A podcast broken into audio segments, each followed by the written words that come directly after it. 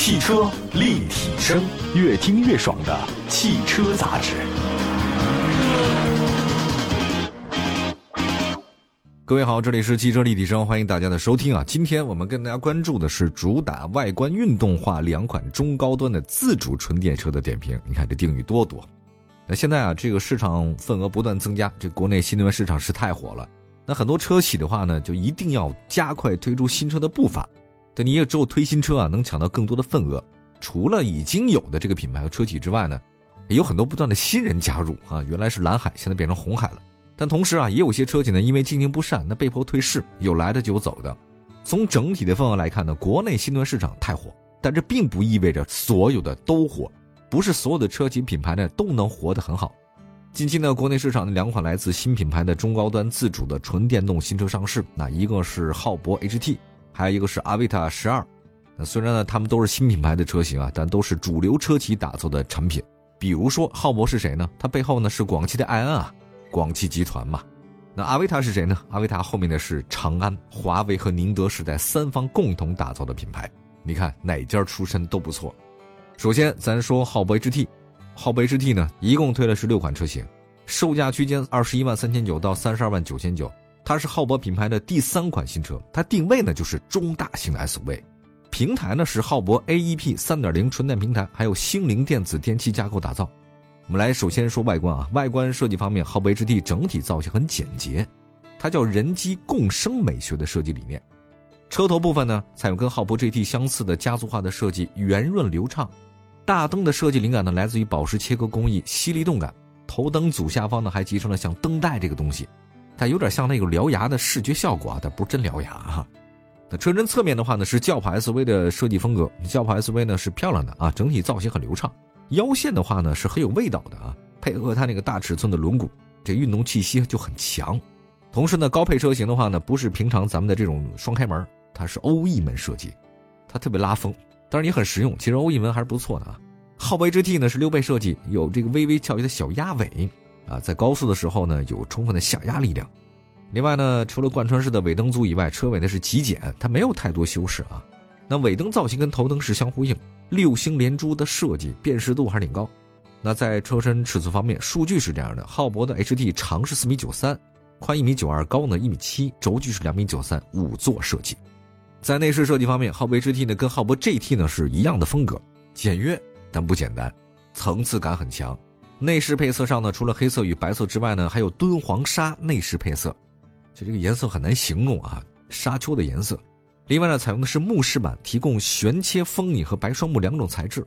其他配置方面呢，浩博 HT 呢配备二十二个扬声器，主驾的肩部呢也配有独立的扬声器，这个你听起来效果很好。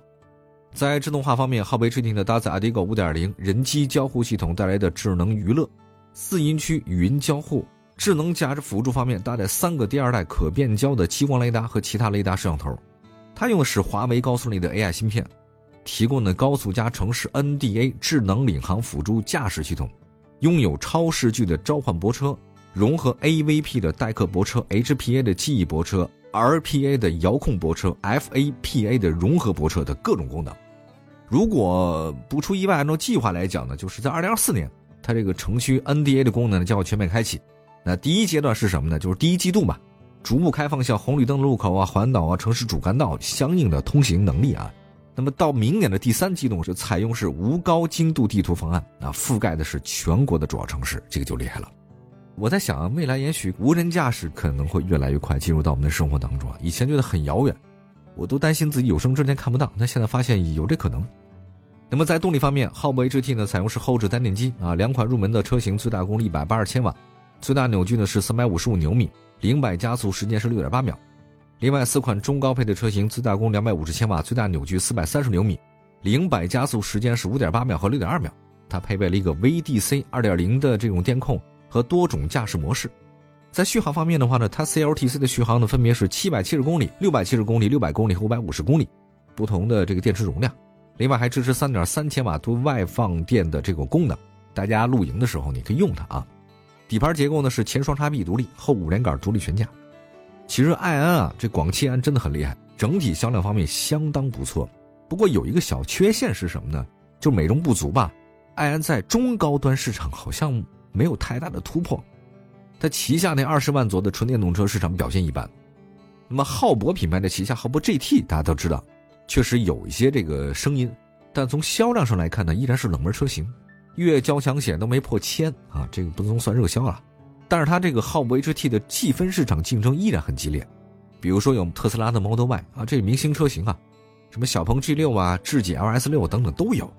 那么靠着浩博 GT 上市之后的业绩表现，我觉得，它要想在销量上有所表现的话，价格上你得有诚意，反正压力还是挺大的。但是这个车还是相当不错的啊！一会儿呢再说另外一款自主品牌的车型阿维塔十二。汽车立体声，继续回到节目当中，这里是汽车立体声啊！欢迎大家的收听。今天呢，跟大家分享的是主打外观运动化两款中高端自主纯电新车。第一款车呢说的是浩博 HT，接下来再说一个阿维塔十二。阿维塔十二呢这次呢一共推出三款配置车型，价格不低。三十万到四十万之间吧，一共是两驱和四驱都有。那么在今年的十二月初呢，会开始批量交付。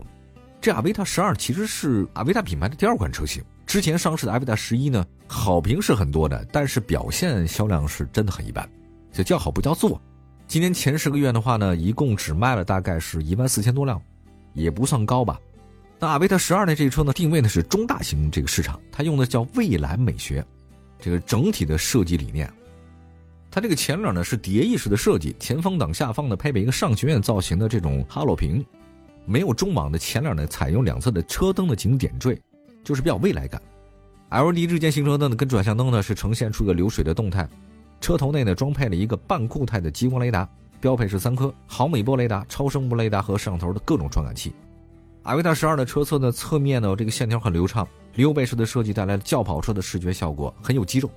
这翼子板呢，这很有劲儿的感觉，也是大尺寸的轮圈。它没有采用的这种传统的外后视镜，使用的是电子外后视镜，所以这个科技感是比较强。现在好像都不太流行做那种就外后视镜啊，但是我个人觉得我还是习惯用外后视镜，养成了这两年这这个看后视镜的东西，不太愿意看车内，总感觉不放心哈。这毛病得改啊，这个得拥抱新科技啊。那车尾的话呢，有个性，车窗线条在尾部迅速汇合啊，比较锐利的微型后窗。尾灯呢是设有采用贯穿式的设计，整体效果很好。那尾部呢配备了主动的升降扰流板。那车身尺寸方面，阿维塔十二长是五米多，宽呢一米九九九，高呢是一米四六，轴距是三米，是标准的中大型的这种车的水平了。内饰设计方面，阿维塔十二呢是极简主义啊，他们很少有这种物理按键，它这个只有必备的按键是这种实用度比较高的啊，物理的。配备呢是三十五点四英寸的四 K 全景的宽屏设计。而且两侧是外侧流媒体后视镜显示屏，你不用看后两边了，直接看车内就能看得清楚。反正这个有好处是什么？就下雨的时候你不用担心那个后视镜有雾气哈。这个外后视镜它现在是摄像头了。中控台配了一个十五点六英寸的中控屏，车内呢配二十七个扬声器，六十四色的环拥式智能氛围灯，三种个性化的香氛。中控台的话呢是有自适应的升降无线充电岛和承托的杯架。每个车门呢单独设置了翻盖式的隐藏储物空间，它基于的是 CHN 智能电动车的技术平台，搭载是 Harmony 的 OS、华为鸿蒙的车机系统和华为的高阶智驾系统 ADS 2.0。